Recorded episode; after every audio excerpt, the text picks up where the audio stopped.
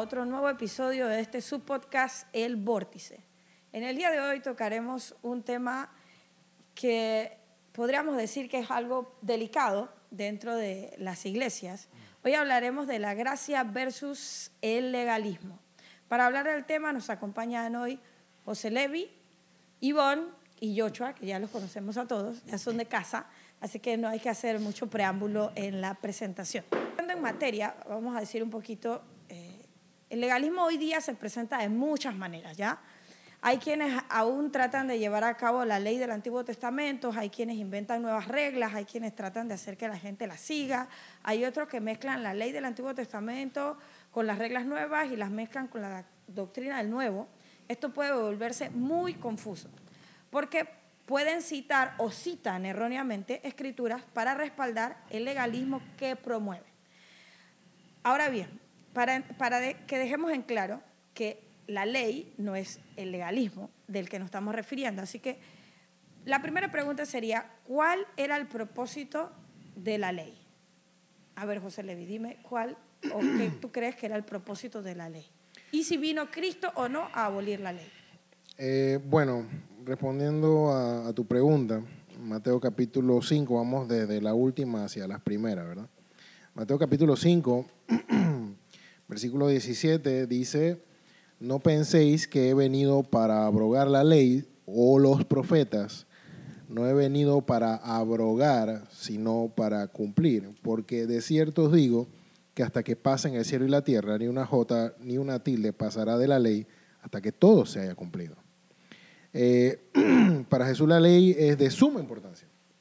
Es de suma importancia. Entonces, en primer lugar, eh, tenemos que Jesús vino para cumplir, para dar cumplimiento de, la ley, lo cual Pablo puede certificar nuevamente en, el libro de Gálatas y en el libro de Romanos, y muchos suelen decir que Gálatas es una pequeña versión del libro de Romanos, donde se hace una exposición de la justificación por la fe, ¿no? la fe y la gracia por encima de, eh, de la ley, no como si la ley no, no, no tuviese importancia. Esto es muy claro decirlo y esta era la mentalidad de Pablo. Para, para Pablo también la ley era muy importante, pero tenía un objetivo. Por eso dice, el fin de la ley es Cristo para justicia a todo aquel que cree. en segundo lugar, te puedo decir con base en Romanos capítulo 7, versículo 7, dice, que diremos pues? Eh, ¿La ley es pecado?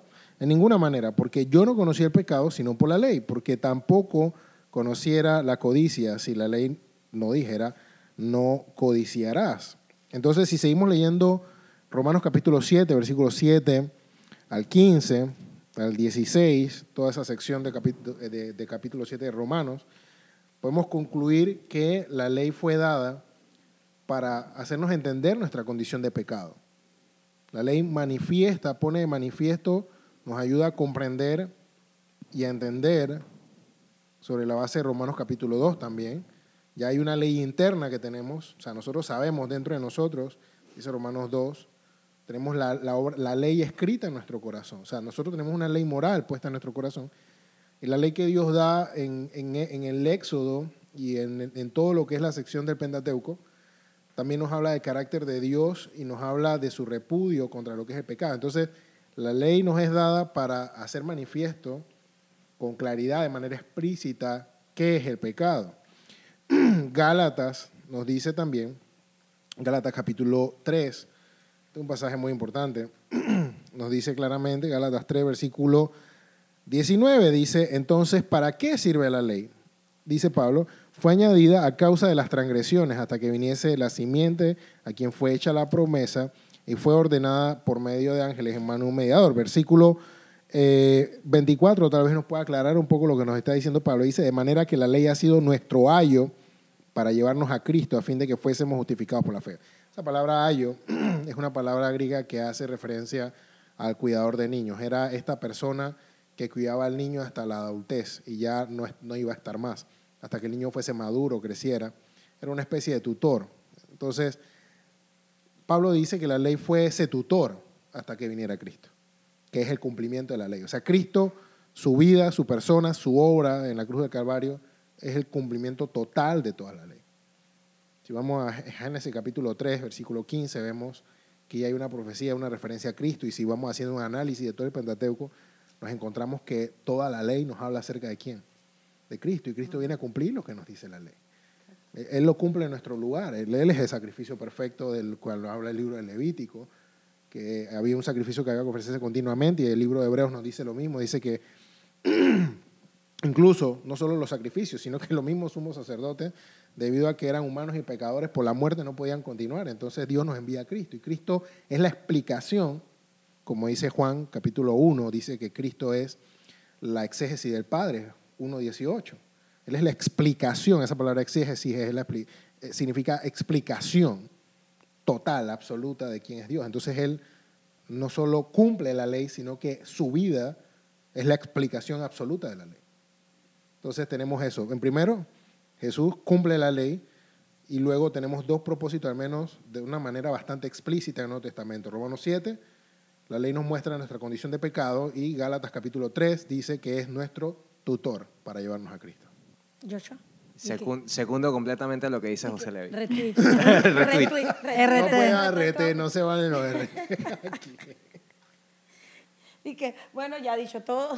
No, no, no. Eh, de hecho, José Levi me sacó lo que, lo que tenía en mente, eh, lo, que, lo que él comentaba eh, de, de Mateo 5, que Jesús es básicamente, no vino a abolir la ley, sino a hacer cumplir la ley. Básicamente,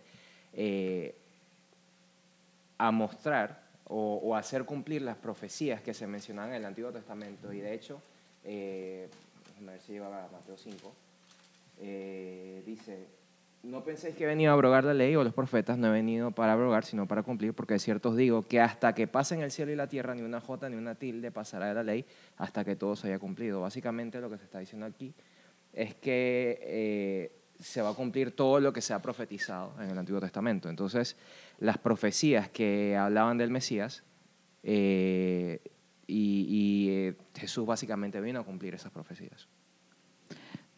Yo diría esto, y, lo digo con mucho cuidado porque no quiero que se malinterprete, pero Jesús vino a darle un valor tangible a la ley, un valor concreto. ¿Qué quiero decir con esto? Que la ley era, o sea, como decía, le era un tutor, era como la guía, era lo que te permitía ver tu condición, ver las cosas malas que hay en ti, lo que te podía llevar, o sea, a, lo que te permitía ver tu condición. Pero eh, nunca habíamos tenido un ejemplo hasta, hasta que Jesús vino de cómo alguien podía realmente cumplir la ley. Y la ley por eso se había convertido para muchos en un yugo, porque, o sea, al final del día nosotros no podemos por nosotros mismos, por nuestra propia naturaleza pecaminosa, cumplir la ley. Sin embargo, Jesús fue el único que la cumplió. ¿Me explico? En, su, en su condición, en su condición humana, me refiero de carne y hueso, él le vino a, dar como un valor tangible, concreto, real. Un ejemplo, eh, un, un ejemplo que, que nadie puede negar, incluso los ateos que quieren decir que, que se atreven a negar que Jesús existió. O sea, históricamente nadie puede negar que Jesús existió. Y desde el punto de vista de los cristianos no podemos negar, es nuestra prueba fehaciente que hubo solamente uno que realmente pudo seguir y cumplir la ley. Si tú ves en Hebreos 10, eh, versículo 1, lo voy a leer en la nueva traducción viviente, se ve ¿Cuál era el propósito de la ley? Dice, el sistema antiguo bajo la ley de Moisés era solo una sombra, un tenue anticipo de las cosas buenas por venir, no las cosas buenas en sí mismas. Bajo aquel sistema se repetían los sacrificios una y otra vez, año tras año, pero nunca pudieron limpiar por completo a quienes venían a adorar. Y más adelante, en el mismo, en el mismo capítulo, eh, dice, dame un segundito, eh, primero Cristo dijo, no quisiste sacrificios de animales ni ofrendas por el pecado, ni ofrendas quemadas, ni otras ofrendas por el pecado, tampoco te agradaron todas esas ofrendas, aun cuando la ley de Moisés las exige. Luego dijo, aquí estoy, he venido a hacer tu voluntad. Él anula el primer pacto para que el segundo entre en vigencia, pues la voluntad de Dios fue que el sacrificio del cuerpo de Jesucristo nos hiciera santos una vez y para siempre. O sea, Hebreos es muy claro en qué es la ley, y cuál era la función que cumplía la, ley. Y no es que nosotros, eh, y bueno, aquí, o sea, mi posición es que nosotros no podemos, a pesar de que, de que, de que fuimos salvos por el, por el sacrificio de Jesús y que ya nuestros, perdona- nuestros pecados fueron perdonados en ese sacrificio, no podemos desestimar la ley por completo como algunas personas quieren decir. Al final del día, eh, no, no recuerdo si José Ley lo mencionó, pero creo que Romanos 7 es clarísimo para definir cuál es el propósito de la ley y, y- y simplemente es poner a luz pública el pecado. Voy a leer 7, 11 y 12. Porque el pecado tomando ocasión por mandamiento me engañó y me mató. El pecado nos mata, pero la ley, nos, la ley, de manera la ley a la verdad es santa y el mandamiento es santo, justo y bueno, la pone en luz pública para que nosotros sepamos cuál es el pecado eh, y, y si no tuviéramos la ley no supiéramos eh, del pecado. Exacto. Ok, ¿por qué eh, llegamos a a hacer esta pregunta? Básicamente era porque la gente confunde el hecho de la ley con legalismo. Entonces queríamos dejar en claro esto, porque cuando decimos que, el que Cristo no vino a abolir la ley, la, hay gente que dice que sí, que vino a hacer eso, y lo confunden con legalismo. Entonces queríamos dejar este punto bastante en claro, porque no, al legalismo que nos estamos refiriendo no es a la ley. ¿ya? Entonces, resumiendo, creo que la ley estaba para mostrarnos que no podíamos cumplirla y que necesitábamos un Salvador, porque ese Salvador es el único que la pudo cumplir. Entonces, ya que dejamos en claro cuál era el propósito de la ley, ahora, ¿qué es entonces el legalismo? ¿Y qué es la gracia? Porque, o sea, eso se basa el podcast que hablamos de hoy, o sea, el legalismo en contraposición a la gracia. Algún valiente que se pare la brecha. Casualmente yo estuve leyendo hace unas semanas atrás, no, no me preguntes por qué hay un, hay un booklet de RCS Pro que se llama Cómo desarrollar una conciencia cristiana. Hay un capítulo, es el capítulo 4, se llama eh, la, la deformación, mejor dicho, la distorsión legalista. El capítulo 4 tengo que citar responsablemente de- de- del libro de R.C. Sproul. Y ahí se nos mencionan al menos tres, eh, tres formas en las que se hace manifiesto el, el legalismo. Dice, la primera forma es, eh, número uno, el legalismo básicamente implica abstraer la ley de Dios de su contexto original. Es una forma de legalismo donde uno está preocupado meramente de observar la ley como si la ley fuese un fin en sí mismo. Esto es como cuando decimos, yo suelo decir que las escrituras no son un fin en sí mismas. O sea, las escrituras nos muestran a Dios, a Cristo, y podemos añadir a las definiciones que dimos hace un rato con base bíblica que el propósito de la ley es mostrarnos el carácter de Dios. Y esa es la razón por la que Juan 1.1 dice, en el principio era la palabra y la palabra era con Dios y la palabra era Dios. Esa es una, tra- una traducción tal vez un poco más literal, porque Cristo mismo es la encarnación de toda esa palabra que nos encontramos en lo que llamamos la ley y los profetas, todo el Antiguo Testamento. La palabra hecha carne, ¿no? Por eso dice el verbo hecho carne. Y el fin de, la- de las escrituras, de la ley, era mostrarnos a, la persona de Cristo, era llevarnos hasta ahí, como habíamos dicho, de acuerdo a Gálatas capítulo 3. Entonces, ¿qué sucede? Que cuando nosotros hacemos de la ley el fin, estamos incurriendo en legalismo. O sea, cumplir la ley por cumplirla. ¿Cómo se da? ¿Cómo se da eso de, de hacer de la ley un, un fin en sí mismo? Bueno, esto se da cuando concebimos el cristianismo como una serie de regulaciones y prohibiciones que deben ser cumplidas. La ley se vuelve un fin en sí misma y no interesa en manera alguna la gloria de Dios. O sea, cuando yo vivo el cristianismo sobre la premisa de las cosas que no debo hacer y la cantidad de reglas que me pongo, po- podemos citar de Colosenses, capítulo 3 también, perdón, capítulo 2 sobre este respecto. No, yo guardo esto y no hago esto y no, y no hago, no hago, no hago, no hago. Y bueno, tengo una lista de prohibiciones y regulaciones, entonces yo me enfoco en eso, estoy haciendo de la ley un fin. Ya la gloria de. Dios, vivir en santidad y todas las cosas que sí debo hacer se soslayan. Mira tú. O sea, muchos creyentes legalistas viven sus vidas cristianas sobre la base de lo que no deben hacer y no sobre la base de lo que deben hacer. Y no hay un impacto cristiano en la sociedad. No puedo dar testimonio cuando me la paso es no haciendo cosas. O haciendo como si fuese un checklist, como si la vida cristiana fuera un- un- una lista de cosas que tengo que hacer. Fui a la iglesia, check. Eh, oré por mis hermanos cercanos, check.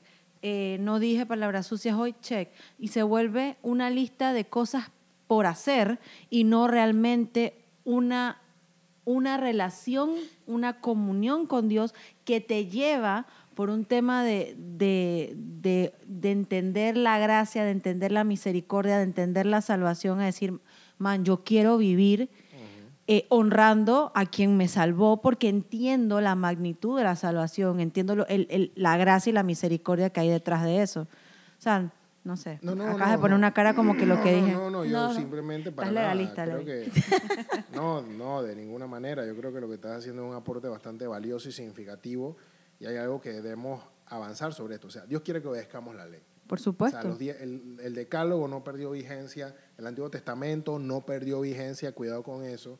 Debemos tener cuidado, por supuesto, la ley es dada en un contexto histórico, cultural, para un pueblo en particular, pero la ley también fue dada en un contexto de gracia.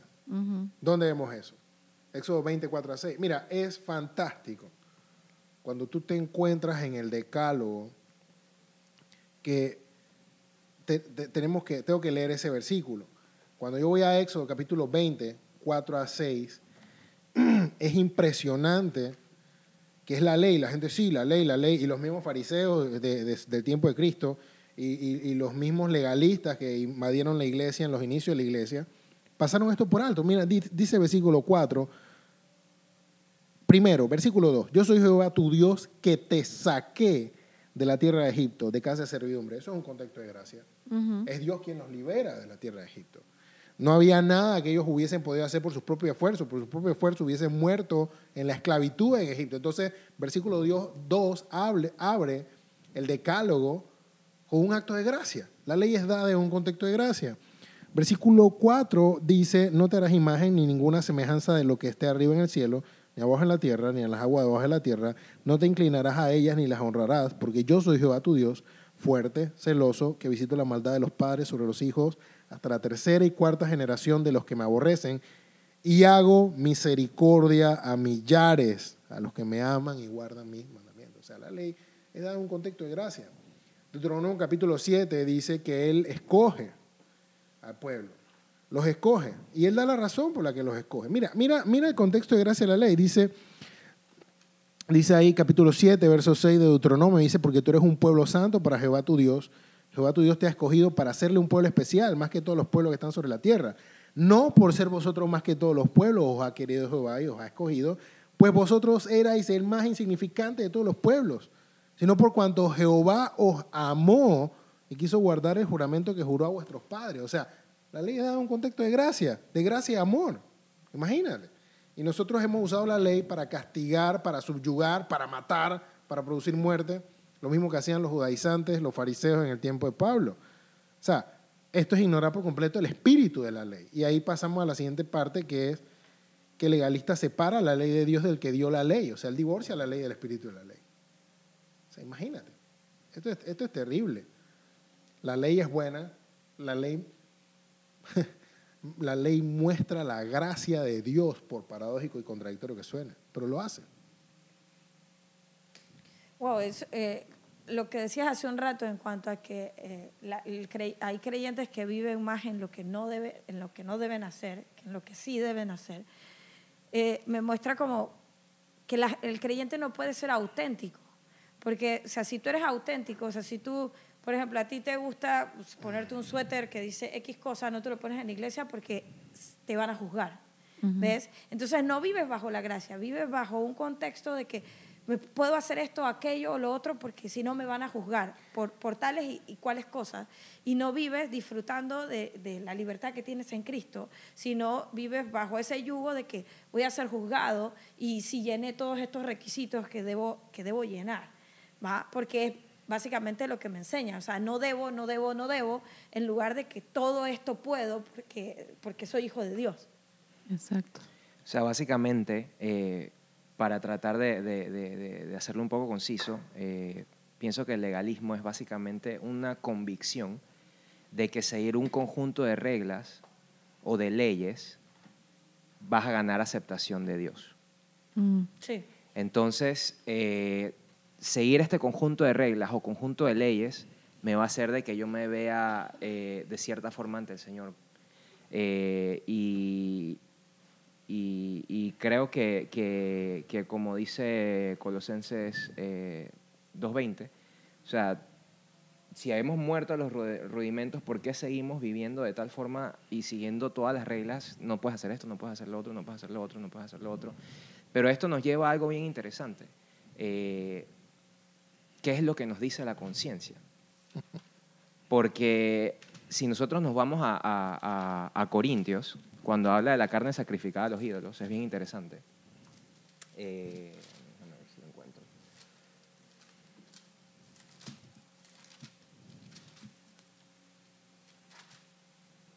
1 Corintios 8, me parece. Ok. Ok. eh, a ver, ¿dónde está la parte esta de... Ok. De esta manera, 8.12, de esta manera, pues, pecando contra los hermanos e hiriendo su débil conciencia, vemos ahí bien interesantemente que es la conciencia contra Cristo pecáis. O sea, no está diciendo que el acto de comer la carne sacrificada a los ídolos es el pecado, sino que herir la conciencia o el pensamiento de que del hermano de que comer esa carne es pecado, entonces ahí es donde estamos cometiendo el pecado. Mm. Es interesante lo que está diciendo porque es un contexto en donde dejo de pensar en el otro por pensar en mí. Exacto. El legalista vive para su propia autogratificación.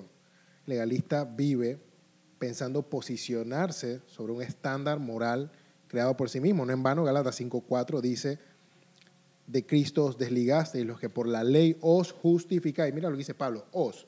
Ustedes se autojustifican. Y sabes, Romanos 3, Romanos 10.3 dice, porque ignorando la justicia de Dios y procurando establecer la suya propia, no se han sujetado a la justicia de Dios. El legalista se pone sobre el pedestal. Y yo te iba a decir algo, o sea, ahorita mientras los escuchaba, eh, pensaba, bueno, pero ¿qué esconde detrás el legalismo? O sea, y, y escuchaba lo que decía Arlene, lo que estaba comentando Joshua, o sea, el legalismo esconde al final del día una forma de estandarización y una forma de control y dominio. O sea, el legalismo muchas veces se convierte, y no sé si ustedes lo miran de esa misma perspectiva, en una forma de paternalismo. O sea, yo te, yo, con base en lo que yo considero, te digo cómo tú debes vivir, cómo debes vestirte, cómo debes ser, cómo debes hablar, cómo debes actuar. No con base en el estándar de Dios, sino en mi estándar. Y al final del día, eso es una forma de dominio. O sea, yo termino haciendo que tú te conduzcas tu vida como yo quiero que la conduzcas, no como Dios quiere que la conduzca. Porque al final, nosotros, o sea, Dios no quiere un pueblo homogéneo. O sea, si realmente Dios quisiera un pueblo homogéneo, que todos fuéramos iguales, pensáramos igual y actuáramos igual, no tendríamos diversidad de dones, no tendríamos diversidad de talentos y todos seríamos iguales. O sea, cuando, cuando Dios habla, o sea, el cuerpo de Cristo, o sea, cada quien es un órgano, cada quien es una, es una parte de ese cuerpo y lo alimenta. Y cuando tú empiezas a poner una serie de normas que no tienen absolutamente nada que ver con el estándar de Dios, estás muchas veces reprimiendo de que esa persona realmente se pueda sentir libre en Cristo, de, de ser como realmente es. O sea, por ejemplo, si parece una tontería, pero lo que decías de, de cómo, de cómo debo vestirme para ir a la iglesia los domingos. Esa es una lucha mucho, muchas veces para las mujeres. Y lo hablábamos hace unos fines de semana. O sea, hay veces que yo- a mí me gusta usar muchos vestidos. Y a mí no me gusta usar vestido de la rodilla para abajo, me gusta usar los vestidos un poco arriba de la rodilla, a la mitad de la pierna, lo digo sinceramente. Pero muchas veces me siento por, por vivencias en otras iglesias que yo le digo a José Levi, eh, José Levi, ¿realmente tú crees que este vestido se ve mal? Eh, ¿Lo debo usar o no lo debo usar? Y, al final, termino, a veces llego tarde a la iglesia porque demoro un montón de- definiendo qué me voy a poner porque siento que, si me miran mal o, o- o si estoy... O sea, hay toda una disyuntiva, una diatriba dentro de mi interior porque estoy viviendo con base en reglas que no son, no son reglas de Dios, sino son reglas humanas. O sea, con esto no te estoy diciendo que yo voy a ir con un vestido que se me vea el, el alma, no.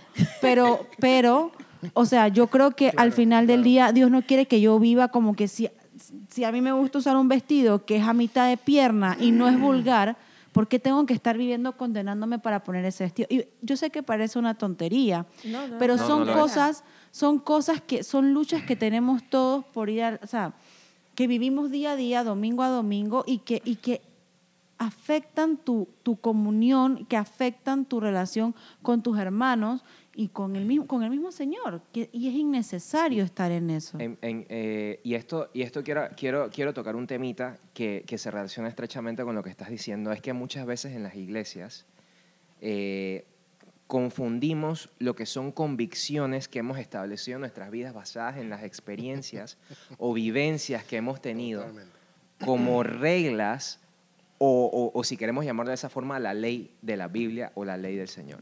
Entonces, es extremadamente peligroso que nosotros saquemos un contexto de nuestras vivencias y nuestra vida eh, y usemos nues- nuestra posición, eh, puede ser una posición de diácono, de, de director de, de- de grupo, para sacar nuestras vivencias o experiencias y ponerlas en el contexto del resto de las personas que están en la iglesia.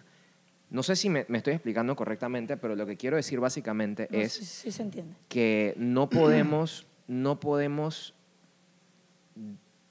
eh, legalísticamente decir que, nuestra, que nuestras eh, convicciones o lo que nosotros creemos o hemos decidido hacer con base en las experiencias que posiblemente nos puedan hacer llegar a pecar, son cosas que van a hacer al resto de las personas pecar, si no es que son bíblicamente pecado.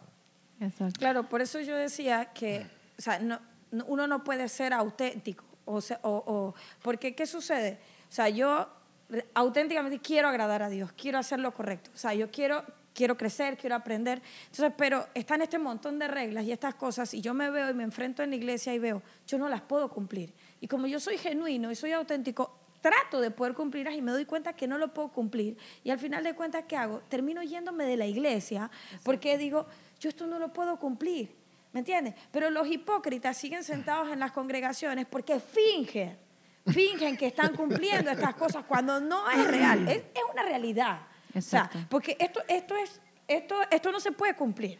O sea, tú te imaginas, yo sentado en la iglesia y se para uno y no sé, va a recoger la ofrenda y el, el man tiene un tatuaje y yo digo, ah, no, eh, eh, no puede recoger el- el- la ofrenda porque tiene un tatuaje. ¿Quién soy yo para determinar eso? Yo no soy nadie para determinar una cosa como esa. O decir, fulana de tal no puede porque no puede entrar a la iglesia porque tiene esa, esa minifalda o esa falda, porque para, es mi concepto si es minifalda. Empezó a- Yo en estos días leía un libro donde el autor decía, que el día que, eh, porque él ponía un ejemplo que sucedió en su iglesia, de que los ancianos en la iglesia decían, no podemos dejar a entrar ese montón de hippies que entran descalzos y nos van a ensuciar las alfombras.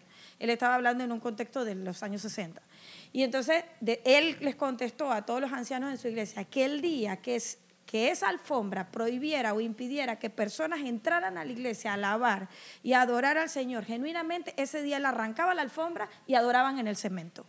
Entonces, si nosotros tuviéramos esa mentalidad hoy día, o sea, hubiera tanta gente que pudiera realmente disfrutar de la gracia de Dios y no vivir bajo un montón de reglas legalistas, ¿ves? Que hacen, hacen, hacen que la gente termine saliendo de las iglesias y no disfrutar de vivir en el Señor. Y que al final del día son reglas humanas. O sea, No, sí. Tal cual, ¿Ves? o sea, como decía Joshua, con base en las cosas que quizás a ti te pueden hacer tropezar.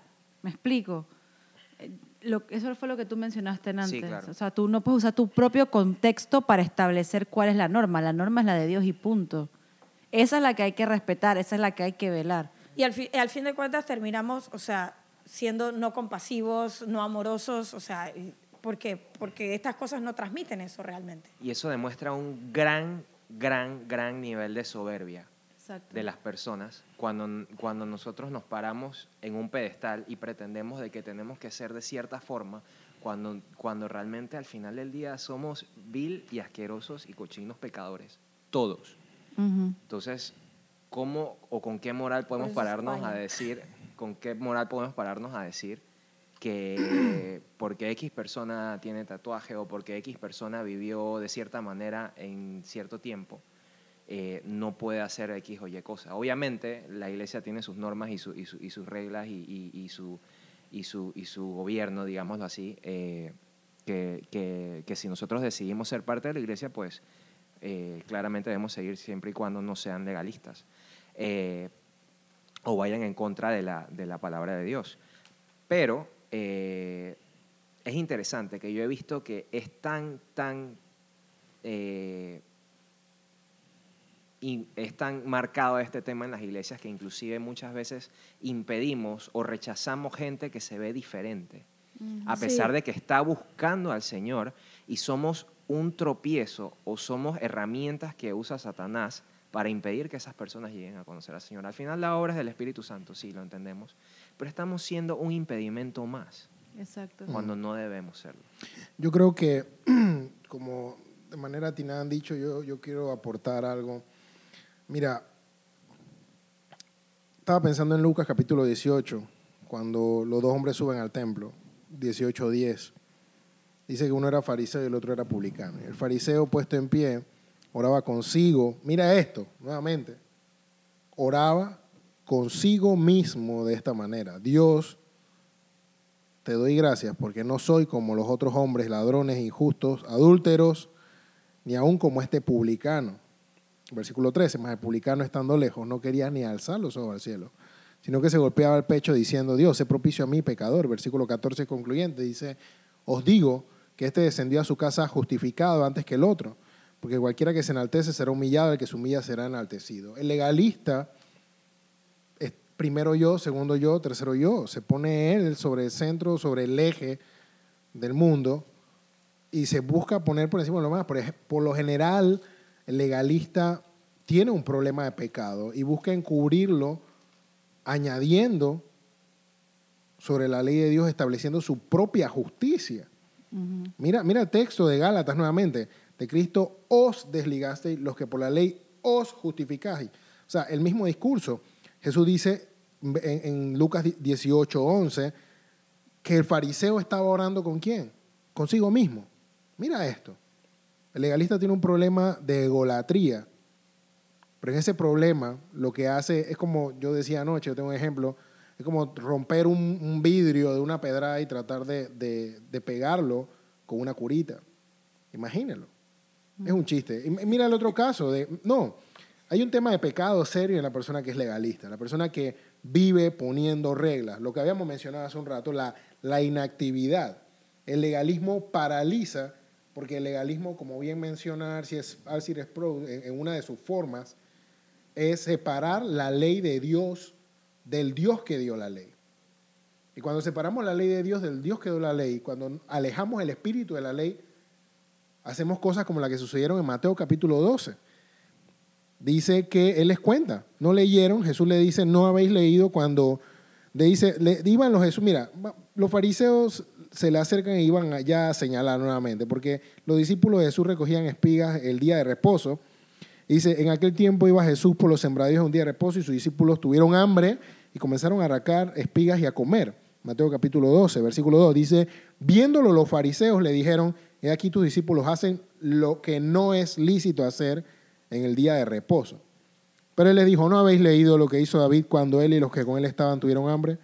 Cómo entró en la casa de Dios y comió los panes de la proposición, no comió cualquier pan, ¿eh? O sea, David y los que con él estaban comieron de los panes de la proposición, que no les era lícito comer ni a él ni a los que con él estaban, sino solamente a los sacerdotes. ¿O no habéis leído en la ley cómo en el día de reposo los sacerdotes en el templo profanan el día de reposo y son sin culpa?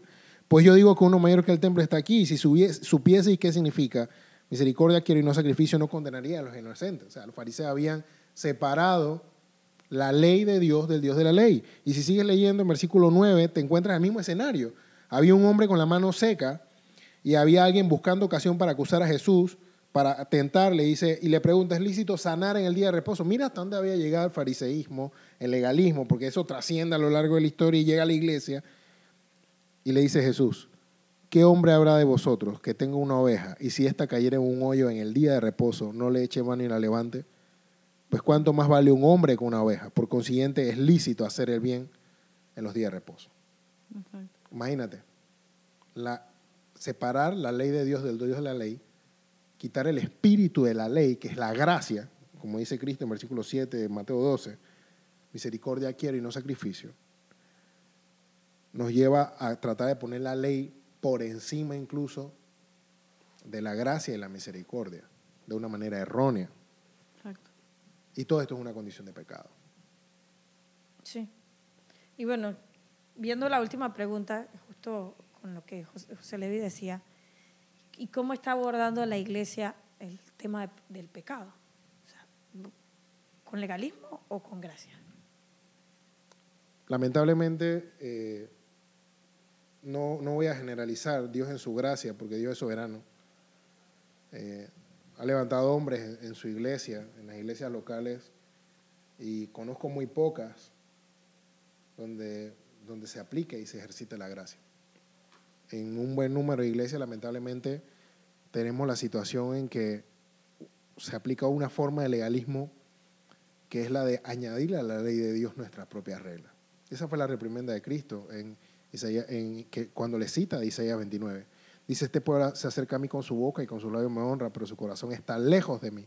Su temor de mí no es más que un mandamiento de hombres que les ha sido enseñado.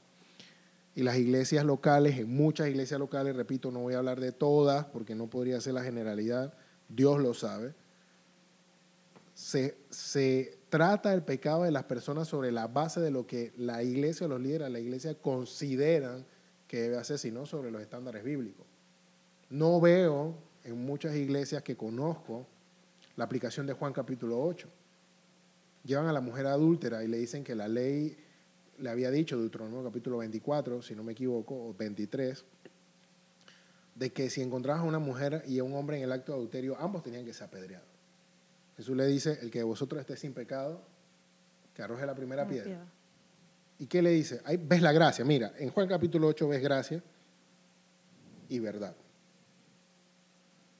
Porque luego Jesús se levanta, escribía en tierra y le dice, mujer, ¿dónde están los que te condenaban? Él le dice que se fueron, Señor, no hay ni uno. Y él le dice, ni yo te condeno. Vete y No peques no, No peques peques. más. No, no vemos esto. ¿Por qué? Porque nuestros estándares, porque nuestra ignorancia de lo que dice la Escritura, del ejemplo de Cristo, no, lo es, no es aplicable cuando tenemos situaciones reales de pecado. Y a veces no es tanto ignorancia, yo creo que también muchas veces es un tema de soberbia.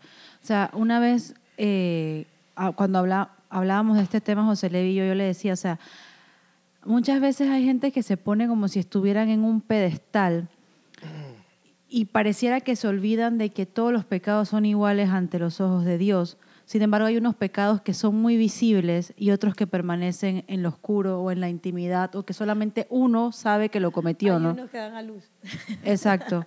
Entonces, eh, es muy fácil juzgar a una persona cuyo pecado es fácil de, de percibir. ¿Me explico? Pero muchas veces nos olvidamos de todos los pecados que nosotros cometemos en la oscuridad, los pecados que nosotros cometemos en la intimidad y de los cuales nunca nadie se entera. eh, o sea, mm, o sea, solamente el Señor porque lo sabe todo y tú que lo cometiste. Pero muchas veces a, a las personas a tu alrededor no se enteran de que eso pasó, pero eso no significa que no sea pecado. ¿Me explico? Entonces, yo creo que cuando nosotros olvidamos lo que es la gracia, cuando nosotros olvidamos de, de dónde nosotros venimos, de dónde Dios nos sacó, porque, porque cuando llegamos a, la, a las... Yo, bueno, vengo de un contexto no cristiano y tuve una vida eh, compleja antes de, que la gracia de Dios me, al- me alcanzara. Eh, cuando yo me siento realmente a pensar las cosas de donde Dios me sacó, eh, cuando yo me pongo a, a ver de todas las cosas que Dios me ha librado, yo no puedo tener una actitud de superioridad frente al pecado de cualquier otra persona porque, o sea, sé de dónde vengo, sé de las cosas que Dios me ha librado, sé de las cosas que Dios me ha salvado y digo, o sea, man, no, no tengo, no puedo andar con el dedo juzgador ante nadie. Y lo único que me queda es tener empatía.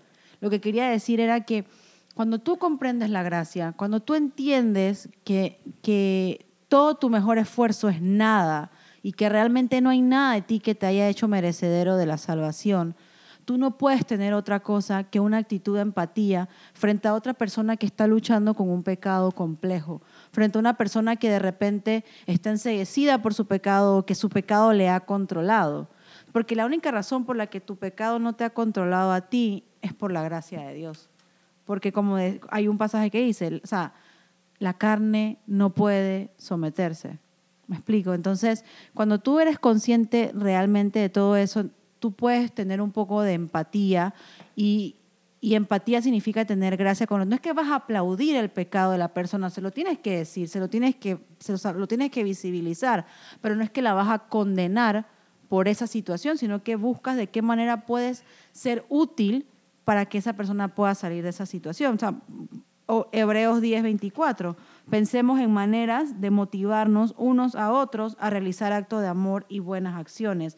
Y no dejemos de congregarnos como lo hacen algunos, sino animémonos unos a otros, sobre todo ahora que el día de su regreso se acerca animarnos unos a otros, no condenarnos, no señalarnos, no sentirnos superiores, animarnos unos a otros, porque la forma en que yo peco es diferente a la forma que de repente mi lucha es diferente a la de Joshua, pero no significa que él no tenga una lucha con un pecado y yo con otro pecado. No, definitivo. O sea, yo creo que Cristo no nos llamó a nosotros a, emitir juicio, realmente creo que ese no es el rol del creyente en sí. Y a veces creemos que estamos ahí como que tenemos un don especial para juzgar, que el Señor nos, nos dio, ¿ves? Y, y, no sé, tengo la capacidad para poder hacerlo. Y, eso no es, o sea, yo entiendo completamente cuando dices que hay que ser empáticos, porque yo creo que después que el hermano cayó, o sea, yo, que me toca a mí seguirle restregando y dándole ahí mismo. O sea, yo creo que es el momento de poder volver a restaurarle y ayudarle y, mostrarle la, gracia y el amor del Señor. Pues. Y a veces, y la mayoría del tiempo, carecemos de eso. O sea, o en las iglesias o a veces nosotros mismos, porque por ejemplo hemos crecido por ahí. Tú dijiste, porque tú creciste en un contexto, o sea, complejo, ¿viste? Pero el que creció en la iglesia tampoco tiene esa autoridad ni ese derecho para tener un dedo juzgador, ¿ves? Debería también tener un amor y misericordia a un hermano que erró y cayó, ¿ves? Porque tú podrías estar en su condición en algún momento. O mira, estoy escuchándolo a todos lo que están diciendo y estaba pensando, curioso, Gálatas, tenemos que volver a Gálatas, tenemos que volver a Gálatas, porque eh, ¿cómo la iglesia trata el pecado? Yo creo que el pecado, présteme atención, pecado tiene que ser tratado antes de que suceda. No quiero que esto sea un absurdo. Tenemos que tratar entre nosotros antes de que caigamos. Debemos ser preventivos. Y Gálatas lo dice. Gálatas 6.2 dice, sobrellevad los unos las cargas de los otros y cumplid así la ley de Cristo. Y me atrevo a decir esto porque versículo 2 está en el contexto de versículo 1. Hermanos, si alguno fuere sorprendido en alguna falta, vosotros que sois espirituales, restauradle con espíritu de mansedumbre, considerándote a ti mismo, no sea que tú también seas tentado. Restaurarle, no condenarle. Restaurarle. Entonces, nos encontramos con este escenario donde ya Pablo dice, bueno, hay que tomar cartas en el asunto eh, Gálatas 6.1. Pero versículo 2 dice que hay que ser preventivos. Y versículo 3 lo apoya, dice, porque el que se cree algo no siendo nada, a sí mismo se engaña. O sea, todos estamos propensos a caer en lo peor que nos podemos imaginar. Y por eso Pablo, el versículo clave, ahí, un, versículo central, un versículo eje, es el versículo 2, sobrellevar los unos las cargas de los otros. ¿Por qué tengo que esperar que el hermano caiga en cualquier cosa? ¿Por qué no mejor relacionarnos? ¿Por qué no mostrar gracia? Porque es una muestra de gracia. No nos gusta, nos gusta ponernos estándares morales altos nosotros, porque como, como hemos visto en los textos, os, os, o sea, el, legalista es primero yo, segundo yo, tercero yo, yo establezco mi justicia, mi estándar, yo, yo y yo, y me vuelvo un yo-yo. Mm. Y, no, y el legalista no piensa en, en, el hermano. Pablo está diciendo acá, hey, sobrelleva los unos las cargas de los otros. Apóyense. Apóyense, o sea, es, algo mutuo. Mira, voy a compartir algo eh, rápidamente, sé que no, se nos está acabando el tiempo. Eh, yo no voy a pretender contestando a tu pregunta original, no voy a pretender sentarme aquí y decir de que, una, de que todas las iglesias actúan de X o Y forma porque no lo sé. Claro. Eh, pero sí te puedo decir qué es lo que dice la palabra de Dios de cómo debemos tratar el, el pecado y el legalismo en las iglesias. Eh, voy, a, voy a leer Tito 2, 11 al 13. bueno, porque la gracia de Dios se ha manifestado para salvación de todos los hombres, y esto, y esto va con lo, que, con lo que mantengan en mente eso que dijo José Levi, de gracia y verdad, porque la gracia se manifestó para salvación de todos los hombres, enseñándonos que renunciando a la impiedad, ¿verdad? Y a los, y a los deseos mundanos, vivamos en este siglo de forma sobria, justa y piadosamente, que también se liga a lo que tú estabas diciendo, que tenemos que eh, tenerle en cierta manera, piedad a los hermanos. Y muchas veces los hermanos, o sea, eh, cuando, cuando la gente peca, usualmente la, la, la, gente es el mayor crítico de sí mismo. Entonces, muchas veces las iglesias agarran un martillo y les dan y les dan y les dan y les dan cuando ya la gente tiene una carga encima de, de, que se siente culpable por su propio pecado. Y las iglesias, en vez de sobrellevar las cargas de los unos a los otros, van y le ponen más carga. Entonces, ¿qué podemos hacer? Eh, creo que algo súper saludable es que eh, la prevención, que es lo que decía José Levi, eh, tener grupos de rendición de cuentas. Si nosotros sabemos cuál es nuestra debilidad, tener grupos de rendición de cuentas en donde nosotros podamos decir, ahí, mira, ¿qué estás haciendo? ¿Qué estás haciendo? ¿Qué estás haciendo? Y de esa forma sobrellevar las cargas de los unos a los otros. Y finalmente, eh, al final, nuestra, nuestra meta debe ser aguardar la esperanza bienaventurada y la manifestación gloriosa de nuestro gran Dios y Salvador Jesucristo. Pero es, es, básicamente lo que, lo que decía José Levi, comenzar con gracia y tratar el pecado con verdad, de forma piadosa. Bueno, creo que el tiempo se nos pasó volando, sí. Así que eh, creo que hemos dicho, hemos dicho mucho, capaz podríamos seguir hablando, pero realmente eh, sería ya redundar en lo mismo que yo creo que, quedó claro. Eh, la idea de nosotros es poder comunicar y, en parte, o sea, lo que, lo que dice la palabra de Dios y también en parte de poder orientar en cómo debe ser nuestra conducta, ¿no? O sea, nosotros no somos, no somos infalibles, pero tratamos de regirnos en base a las escrituras. Así que bueno, esperamos que este episodio haya sido de bendición a sus vidas también, como, como lo es para nosotros. Eh, sigan nuestras redes sociales, en Instagram somos Enlace Vertical y pueden también escribirnos a, nuestro correo enlacevertical.pty.gmail.com por si algún tema puntual quieren que algún momento estemos abordando aquí en el podcast. Así que bueno, esto ha sido todo por hoy y nos vemos en un próximo episodio la próxima semana. Chao. Chao, chao.